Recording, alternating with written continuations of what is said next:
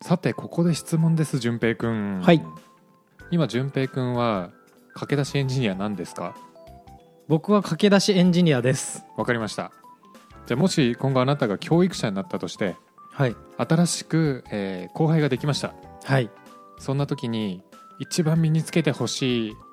ものを1個あげようと言ったら何をあげますああ1個ですか ?1 個です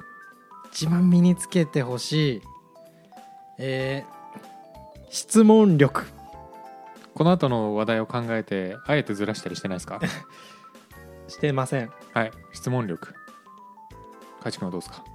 ええあら高校で僕に来るのすごい 急に全すご全部いの顔してる全部の歯が出てきたまあそうですねうーんタスクのコミット力ですねタスクのコミット力あのやれと言われたことを、はいありとあらゆる手を使ってやりきる力ですね、おおなるほどねなるほどそれさえあればどうにかなると思いますなるほどなるほど広いうわ せ狭めますねじゃ広いえーいいですか、あどうぞえあおかわりすごいここの盛り上がりがすごいー、Linux コマンドダメ狭すぎ 絶た対にやっちゃダメだよそんなそんな頭ごなしに否定するのは絶対やっちゃダメうん順平ダメ はいはいすいません はいえー質問力でもね僕も大事だと思いますよはいありがとうございます はいで僕はですね、はいもう一個の軸としてですね自走力というものをめちゃめちゃ重視してるんですよ自走力漢字でどう書くんですか、自分でダッシュする力です走るダッシュって読むのあれはい自分でダッシュするパワーです なるなるほはいどカタカナ読みだ漫画だ多分なんかの漫画だわそうセルフダッシュパワー自走力うんうんうんで、えーこれをつけてほしいなと日々思いながらもうかれこれ3年ぐらい教え続けてきたんですねうんその中で自走力をつけるためのコツっていうのが完全に言語化できたんで今日は発表しようと思います、おおおなんか気になりますねちょっとうん、その自走力ってだけ聞くと、うんなんかさっき海地さん言ってたことと似てそうな気がするなと思ってるんですけど確かになんか何まず実走力ってどういうイメージなのかをうんお聞きしたい気もする、はいいいでしょう、はい自走力とは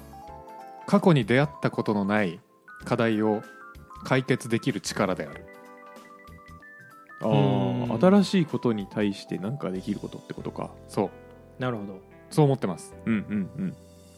はいでこれどのエンジニアにも大事なんですよ今このじゃあエンジニア界あるじゃないですか、はいはいはいはいエンジニア界を3つの勢力に分けるとしたら、はい自社サービス系はいはいはい受託系はい、 SES 系のまあこの3つがあると思うんですね、あう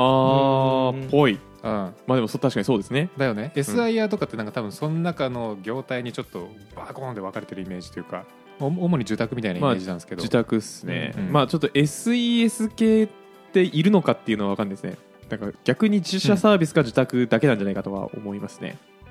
自社サービスかまあ SES もある種受託なんですけど、はいうんまあ、現場によるわけじゃないですかやっぱりそれって、で結局どっちかに収まるんですよねあでもちょっとこん今回の話で言うと多分 SES 系分けた方がいいです あそうなんですねはわ、いかりましたじゃあ分けておきましょうはい、でなんでかっていうとまず、えー、と SES 系はもう簡単ですねどの現場に行くかによってやること全然違うから、あそれはそう、うんはい、なのでもう常に未解決問題にぶち当たるわけですよ、確かにはい、過去の自分のねはいまだ出会ったことない課題が出てくると、うんで受託もまあほぼ同じで、うんあのーまあ、新しい仕事を受注するたびにうん適切なサービスっていうのは変わってくるんで、はいはい逆にね変にこだわっていやいやうちはこのサービスでしかやりませんよっていうやばい会社じゃない限りは、絶対に新しいものを、えーやるはずうんうんうんまあで言語も変わりますしねバージョンとかも そうそうそうそうそうそう、はいあまあそうだね同じ言語使っててもそうなるわ、そうなりますねはいで自社サービス系も、まあ、まあほぼ同じ理由ですねあの成長してる限りはきっと新しいことを触んなきゃいけないはず、ううん、んうんうんあえて成長をやめていやうちはもう同じことしかしませんって言ってる場合だったらありえるかもしれないけど ねまあ、はい会社の規模も増えたり減ったりしますしね、ですねでそれによって適切にやったりとかねうん、あとなんか Windows の、えー何々がサポート終了するからうん変えなきゃとかありますからね、うんやっぱりねそうそうそうということで必ずエンジニアをやってると、今まで出会ったことのないものにぶち当たることはありますよとはいはいでそれを解決できるようになるところが僕はあの駆け出しとしてのゴールだと思うんですよ。おおなるほどはい、で今回は、えーさっきも言った通り完全に言語化できたんで、 えーお話ししますというところで、うんうんはういんえーっとまず1個目のステップからいきますよ。あじゃあ今日はステサップクサク形回式ステップ形式なんですかステップ形式ですじゃあステップ2から入ることはねえとはい1から入れとはいなるほど、うん順番がありますもんこれははい順平が今何なのかとでも途中で解決することもありますほうはいまず課題ぶち当たりました順平君何しますか調べます調べますはいはい残念す ごいすはい残念はい、 卵出しだズバッとはいはいまずそこをもうちょい具体化しないといけませんはいはいはいまずは現状を把握する必要がありますあー何が起きているのかといなうほど確かにエラー文をちゃんと読むとかそうエラー文をまずちゃんと読むはいもし HTML とかだったらエラー文出ないで見た目ぶっ壊れると思うんではいデベロッパーツールでなんでそうなったかを把握するああはいはいそして理想との違いを言語化するとうんうんうんなるほどまずは言語化しますはい現状をはい次に仮説を立てますあなんでじゃあこの問題が起きてるんだろうっていうのをその現状から仮説立てますあはいはいちなみにはいあのうわー全然仮説立てねえわかんねえってことあると思うんですけど、はいそういう時ってどうやって仮説立てるんですか質問力ですあ周りの人にはいああどうしても自分じゃどうにもならない時は人に聞きますうんうんううんん他の人の脳を借りるってやつですねほどそうですねあとまあその時はちょっと言語化は一旦諦めてもいいかもしれない、うんうんうんエラーメッセージそのまま経験あの調べるっていうところをやってもいいかもうんうんうんでも仮説立てようとはした方がいいと思ううんうんうんはいはいはいで仮説立てると何が便利かっていうと検索ができるんですよ確かに例えば、例えば、えー今回の仮説はこれきっとじゃあちょっと HTML でいきますよ、はいなんか位置ずれちゃってるなみたいなうんうんでデベロッパーツールで見たらなんかここに意図しないマージンがあるとうんうんうんじゃあマージン消し方 CSS うんで検索すれば出てきますよね、うんうんうんそのこのマージンが原因じゃないかなっていうのが仮説の部分ですねと、うんうんうん確かにでこれで言語化できてれば検索して正しい記事に、えー出会う確率っていうのが増えますと、うんはいはいそしてその次出てきた記事を読んで理解するうんあうんあはい合ってるなんか結構これ最初あるあるだと思うんですけど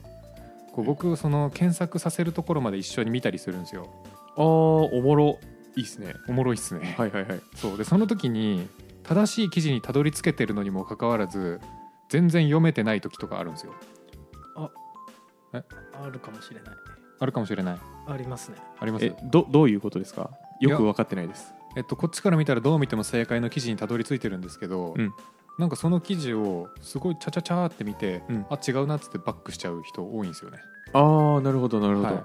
ありますね経験ありますあるんあだこの記事じゃねえわってなってうん他の記事行くんですけどいやこれじゃねえなあれちょっとさっきのもう一回見てあこれじゃんみたいなそうそうあそりうますそうそう、はいそれじゃんこれじゃんってなりますねそうなのであの出てきた記事をちゃんと読むっていう読解力も必要なんですね、うんうーんで最後のステップもう最後、はいはいじはいゃあ読んで、えー今回の仮説を解決するための方法が分かりましたとはいはいあとはそれを抽象化して自分の行動に落とし込む力ですね、難しいですうね、んあのコピペすんなよとは言いますけどはいコピペすんなよってことですよねそうです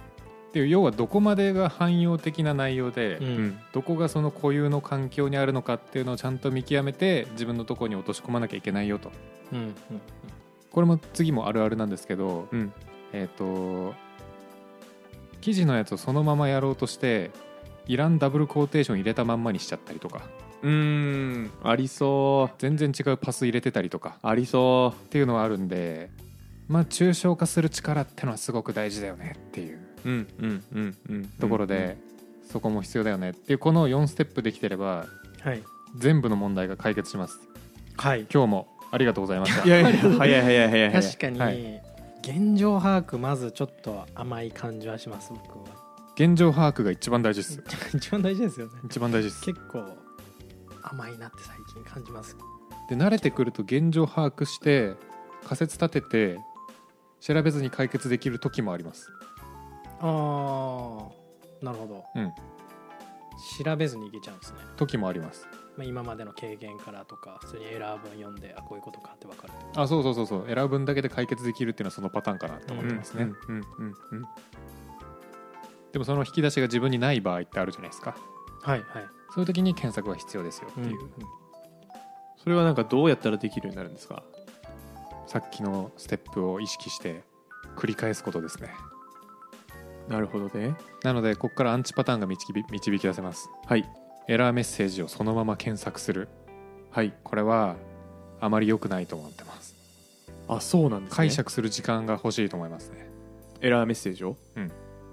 まあそのままって言ってもまあ範囲によるな僕結構そのままやっちゃいますねああいやそれはあのもう慣れてるエンジニアだからいいと思うんですよああなるほど多なるほ少どはしょっても大丈夫だああそういうことですねうんでも最初はまずなんでダメなのかを把握せんとあかん、確かにうん、確かになんかこの前一昨日くらいになんかできてるなと思ってたのにできてなかったことだったんですよ、なんかほうどっかほどっかコンポーザーアップをやってバーって流れたんですよバーってターミナルターミナうんうルんコンソール、流れてバーって流れてあ結構長かったんであいけたなって思うって長かったんでいけた 長なかったんでっていうかまあ気持ちわかるバーよって気持ちわか矢る印伸びてって、うんうなんんうかん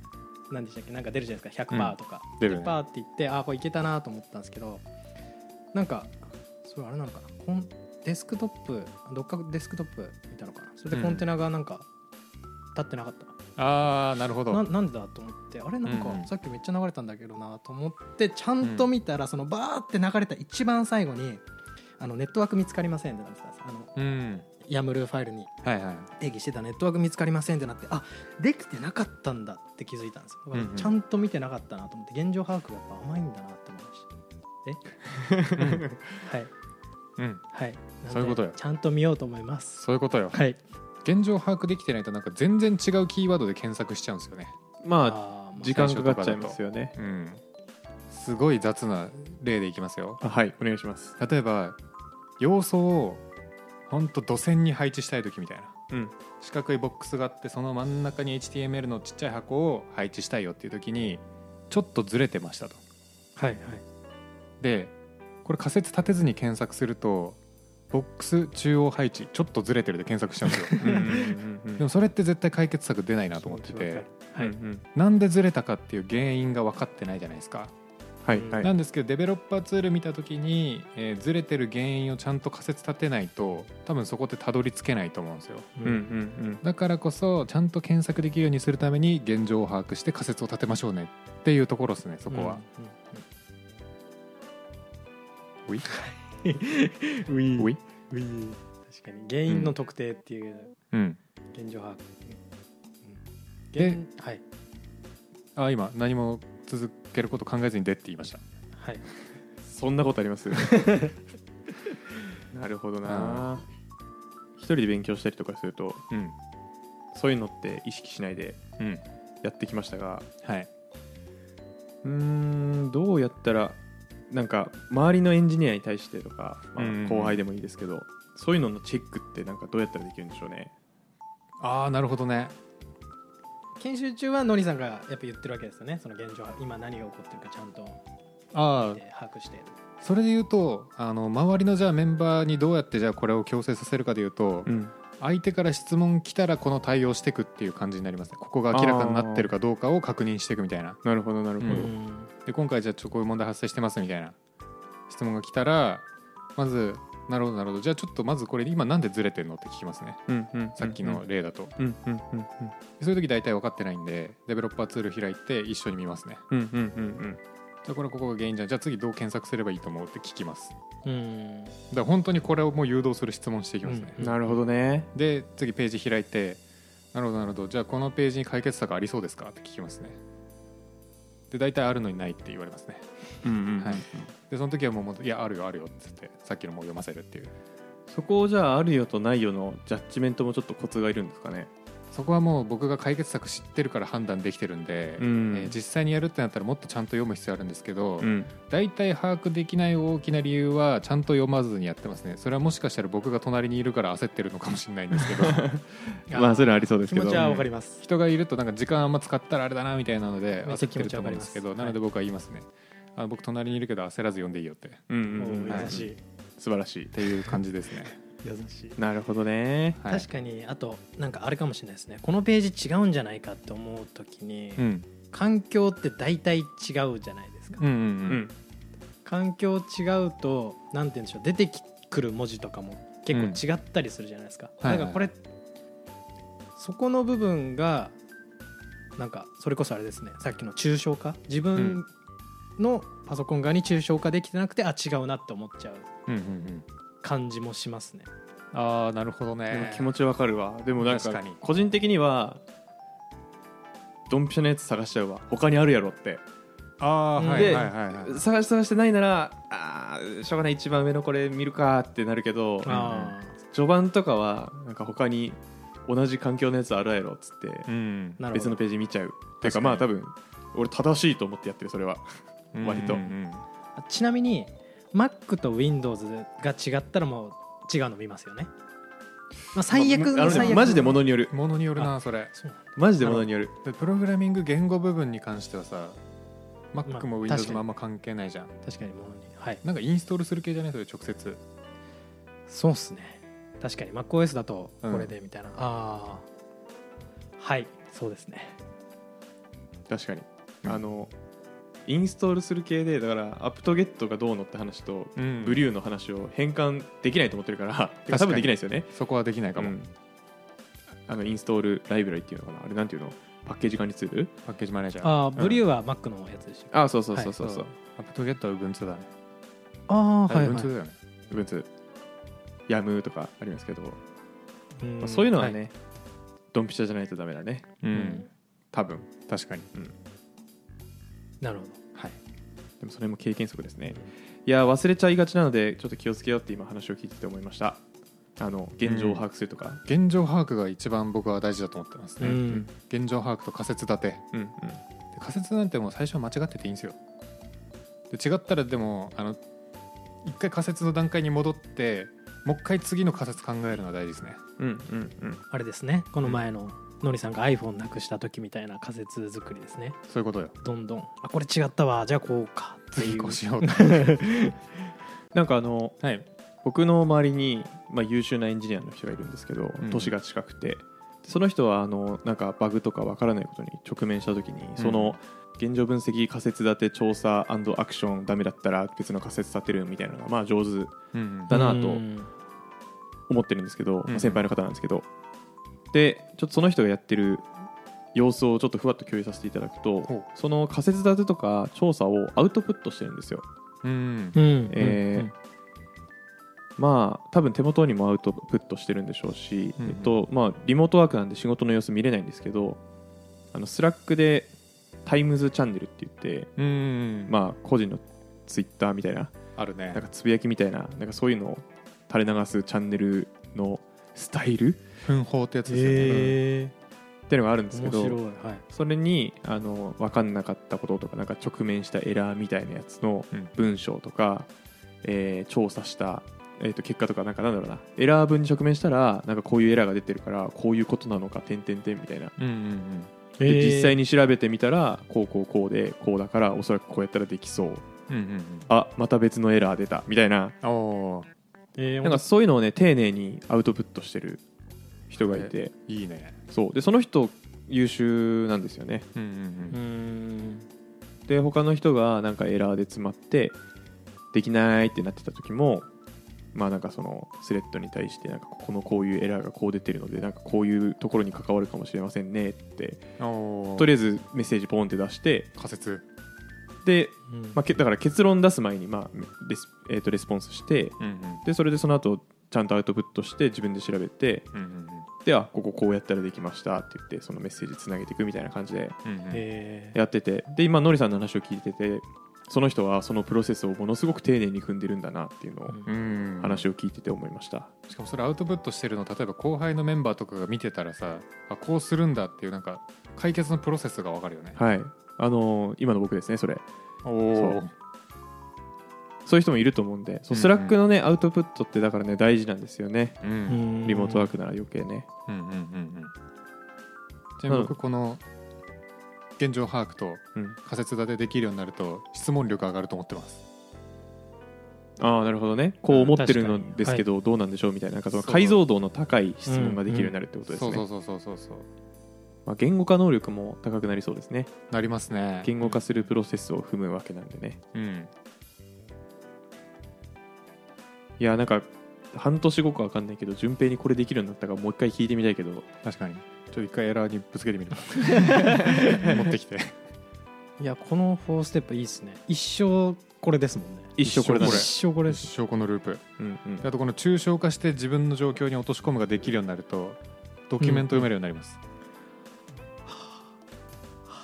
ドキュメントって要はもう抽象みたいなもんなんで、はいはいはいあれをじゃあ自分の行動で落とす時どうするんだろうなみたいな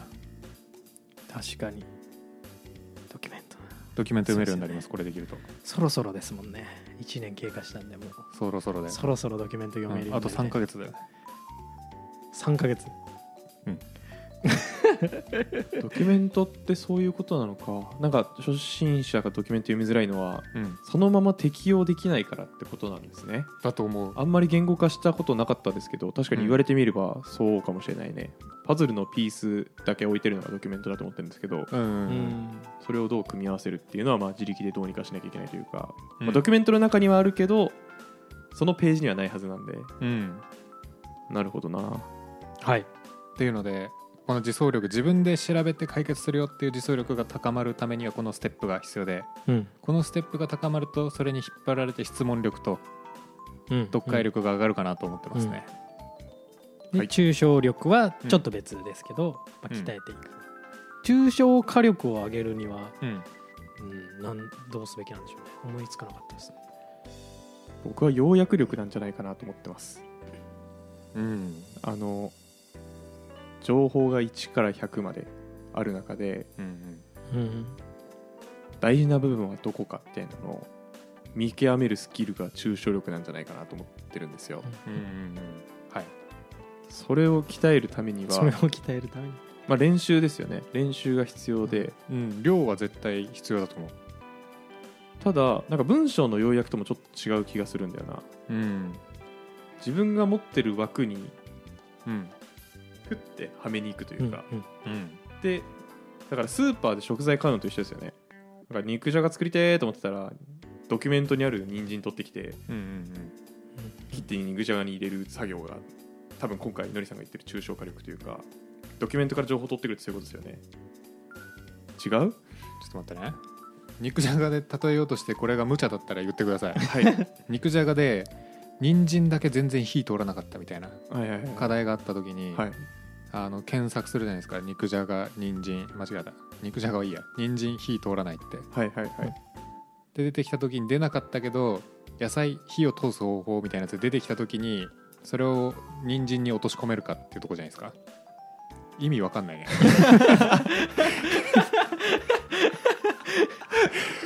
例えようとして意味わかんないなったわ今ギリ分かりましたけどねうんギリギリ分かりましたよ僕はうんうんでもそうだからそれを落とし込む力ってどうやったらと鍛えられるんだろうねっていうとうんころですよね結局一つは数だと思やっぱりあの、うん人参以外に、えーかぼちゃでやったことあったりとかううんじゃがいもでやったことあったりから、うんでかぼちゃとじゃがいもの時そうだったからうん人参でもそうだってなるってことですよねそうそう共通点が見えてくるというか例えば1個の情報から他と何が共通してるかは導き出せないけど100回やった状態からその100回のうち何どれが共通化してたかみたいなのに導きやすいじゃないですか、うんその共通点を導き出すのが要は抽象化だと思うんでじゃあなんかチュートリアルみたいなのがあるといいのかもしれないですねあの、うんドキュメントを参照しながら1個のアプリを作るみたいなうんなんかチュートリアルの経験があると、うんうんうんあのーあの時のチュートリアルと同じような感じでこのドキュメントのこの情報を拾ってここやればいいんだみたいなうんうんなんかそういうのが導き出せるようになるのかもしれない、うん確かに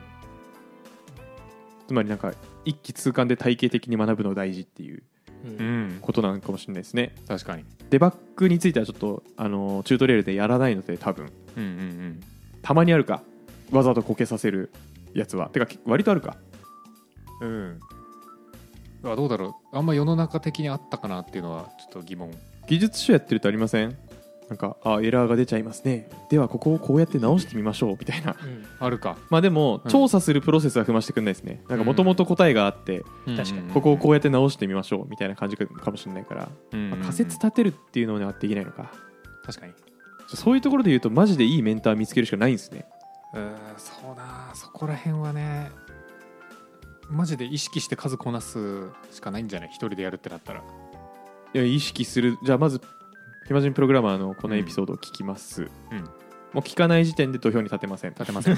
絶対に立てません立てませんはい、って聞いてあこういう考え方あるんだじゃあ意識してやってみようが、まあ、パターン1うん一番自力パターン、一番自力パターンえーパターン2、えーのりさんの会社に入ってのりさんに教わるパターンにパターンにパターン2、はい、もう世の中にはこの2つしかありませんパターン3、えー、暇プロをまず聞きますうん土俵に立ちます数をこなしてみようとするんですけどできません、えー、暇プロにお便りを送るおパターン3現金なや つ いやいや仲間じゃないですかそうね間仲間ではいその方法もありますね、はい今やネットでつながれる時代ですから そうですね、えー Google のフォームは概要欄にございますので、はいはいはいまあそちらからぜひね今回の解決これちょっとなんかあんましっくりこなかったんですけどどういうふうにやったらいいですかねみたいなうん今抱えてる課題を送ってくれたらねまず現状を把握しましょうと、うんうんうんで仮説こういうの立てられますけどどうすかみたいな、うんうんうんうん仮説提案アドバイザリー B としてうんアドバイザーですねアドバイザーとして、はいアドバイザーメンターになれますからねきっと暇プロもメンターになれますそうねまあコーチングもそういうプロセスですしね、うんうん、あと順平の仮説とかも聞いてみたいですね、それを元 に恥ずかしい、じゃあ聞いてみたい、ね、確かに数こなしたいですねというわけで自走力、えー自走力いやーこれはもうね壁にかけたいね書いて掛け軸に入入れて掛け軸って入れるもんじゃないか額縁か、額縁かうん、完全に覚えましたはいまずは現状把握はい仮説立てはい読解どっ力かいるかはい抽象化して自分のに落とし込むはい僕タイムズチャンネル作ってやりますありがとうございますなんかネクストはいレベルというかにいける気がするその書いてやることによって、うん自然にやるためにはねそういう一回アウトプットして、慣れてきたらでやんなくてもよくなるみたいなもんですからねうんうんうんうん、そうそうね習慣化してでこれはまあぜひあの駆け出してる人たちもそうですけどそういう人を抱えてるなんかマネジメント層の人にも役に立つ情報なんじゃないかなと思うんですよね、うんうんうんメンタリングしやすくなる気がするこのフレームワークに当てはめると、確かにうん、うんもう人生人生も全部いけそうですよねこれ人生もいける、人生いけますよね多分うん、生きていくだって俺それでスマホ見つけたもん 確かにはい身につけまじゃすあやっていきましょはいそれでは皆さんもセルフパワーダッシュつけていきましょうう、あれ違く ねちょっとセルフが違う違った気がしますけどはいうん、セルフじゃないよえセルフダッシュパワーって言ってましたよ最初、最初セルフダッシュパワーはっいて言ってたか自走力だからら、ねそうだなまあ多分正確な英語ではないですけど、セルフパワーダッシュは自分の力で走るだもんねそうそ うそうそうそううんあそれも遠くないかうん自遠走くないか、はい遠くないけどですね、はいまあ、これをを身につけてぜひ駆け出しエンジニアから中級エンジニアになれるように頑張っていきましょうはいバイビーバイババイイビー暇人プログラマーではあなたのフィードバックを募集していますちょっとやり取りしたい人はメール気軽に送りたい人は Google フォームツイートお願いします詳細は説明欄を見てくださいポッドキャストのフォロー、コメント、評価してくれるとバカ騒ぎします。それではまた次回。